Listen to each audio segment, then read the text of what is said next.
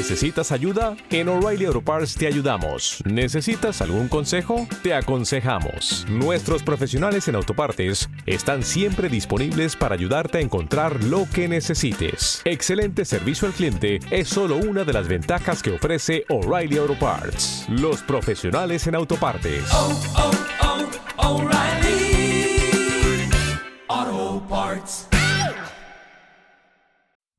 Finalizada la ronda de Wildcard en la NFL 2023-2024, la sensación es que va a dejar más muertos que el retumbar de Eren Jagger en Ataque a los Titanes. Proyectos por los que hace poco dábamos, o el espectro ¿no? general del aficionado NFL daba muchísimo, y que a día de hoy, al menos de la forma que lo conocemos, están prácticamente sepultados a falta de que se confirme de forma oficial ciertos despidos ciertas situaciones que se están esperando. Son ahora mismo la una y media de la mañana. Vamos a ver cuando tenéis este programa subido. Pero bienvenidos a la guarida, soy Alberto Zaragoza Lerma. Se presenta una ronda divisional apasionante. Ha sido una ronda de wildcard en la que lo hemos pasado genial. Ha habido debate sobre factores climatológicos, ha habido debate sobre situación a nivel staff, a nivel juego, a nivel mental. Hay equipos que nos han maravillado y hemos visto posiblemente la mejor actuación de un quarterback esta temporada. Nos la ha regalado la ronda de wildcard. También hay que decir que en global ha sido una ronda muy light. Ha sido un aperitivo bueno, que no te vuelve loco, que te llena y que te quita el ansia antes de que llegue el plato principal. Eso es lo que ha sido. A nosotros nos gustaría pues, pues que fuesen a veces hay entrantes que se disfrutan y son mejores que el plato principal. No por nada, yo muchas veces disfruto más de tapeo que pidiéndome el primer plato. No sé vosotros. Hay veces que, que, que es que está más bueno, que es que te entra mejor, que es que está fresco, maravilloso. Pero esta vez no ha sido así.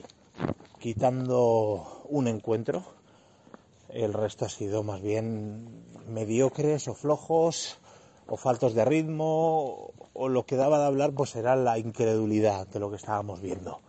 Pero el que ha sido bueno ha sido realmente bueno, ha sido uno de esos encuentros que se va a quedar en nuestra memoria, de los que seguiremos hablando dentro de una década, de los que los abuelos de Bolleta como servidor seguirán recordando lo que se vivió, las sensaciones, la grada, los, los exjugadores que habían por ahí, la vibración ¿no? de ese Field, no podía ser de otra forma.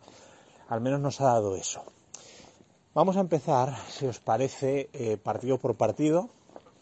Vamos a pasarlos, yo creo, de forma breve, directa, porque luego se tratarán diversos temas, ¿no? De, de cosas que están pasando, de entrenadores, etc, etc. Cleveland Browns, Houston Texans. Por cierto, eh, sé que esperáis, eh, la mayoría, los clásicos, una opinión contundente sobre los Cowboys. Luego, luego la tendréis. No sé si será contundente o no, pero, pero la vais a tener. No tengáis miedo, no tengáis incertidumbre porque, porque va a estar. Bueno, Houston Texans, Cleveland Browns. Sorpresivo el rendimiento defensivo de Cleveland, una absoluta bazofia. El partido que hacen, con Obusu Koramoa siendo, vamos, indiscutiblemente el mejor. Garrett no fue un factor en ningún momento, la Tansil se lo come por completo, es más, lo intentan mover, a ver qué pasa, y ni con esas. Estrado hace un partido espectacular, las sensaciones que da son tremendas. Bien es cierto que ya sea por Slowick o por cagadas defensivas, porque yo creo que hay muchísimas cagadas cuando de forma constante permites tantos desajustes en secundaria, tantos jugadores que le sacan entre 5 y 10 yardas de ventaja al defensor, facilitando así muchísimo el ball placement, la colocación del balón. Para mí es más error defensivo que acierto de un esquema o, cualquier otra cosa. O sea, por mucho esquema que haya, la NFL tiene más de 100 años de historia, es un deporte muy... El fútbol americano ha visto ya de todo y lo siento mucho, pero a estas alturas un coordinador defensivo de ese nivel en un equipo que supuestamente ha rendido muchísimo a todo un Jens Schwartz, no le puedes pillar de esa forma. ¿Qué pasa? Que nos olvidamos que a veces el entrenador ya puede decir lo que sea, pero el que juega es el jugador. Y si el jugador hace un partido nefasto, es un paquetón, te lo comes. Y la secundaria de Cleveland fue indecente. Fue un partido lamentable de la defensa. Nos quedamos sin... Se habla mucho Joe Flaco. Y al final, pues mira, regala los dos pick six, pasa lo que pasa. Pero el partido estaba ahí. Se estaba aguantando. Hasta la intercepción hasta esa intercepción casi en la Enson rival, la cosa estaba tremendamente igualada. Curiosamente, estaba muy igualada. Nada, es un. Oyes aquí. sí, un gato. A veces lo ves y dices, jolín, va a ser esto una, una rata o algo gigantesco. Pero no. Bueno, eh, porque estoy entre naranjos. Como no, estamos entre naranjos. Lo dicho, que, que para mí es la defensa completamente la que pierde el encuentro. Tiene que arriesgar más de la cuenta Cleveland. Con una defensa medianamente bien, el partido hubiese estado igualado. Incluso Cleveland podría haber ido por delante. Pero ahí se rompe.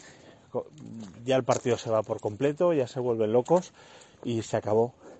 Un final triste, pero la verdad que a Cleveland no se le puede increpar nada. Como dije, es un equipo que aun perdiendo así, yo creo que la afición pues se da con un canto en los dientes, ha sido una gran temporada, hemos luchado y a ver qué pasa a partir de ahora.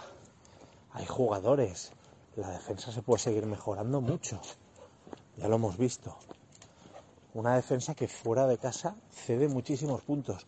Y Houston, Houston es frescura pura, o sea, una línea que pese a las lesiones yo creo que ha tenido un rendimiento este año muy por encima de la media muchas situaciones con jugadores incluso que me parece que están infrautilizados, o sea que todavía hay mucho potencial joven en skill players que puede dar de sí, con un quarterback que al menos a día de hoy parece que está llamado a ser una garantía durante mucho tiempo en la liga, y una defensa que tiene un pintón, o sea, a mí lo que más me vuelve loco es el cuerpo de linebackers.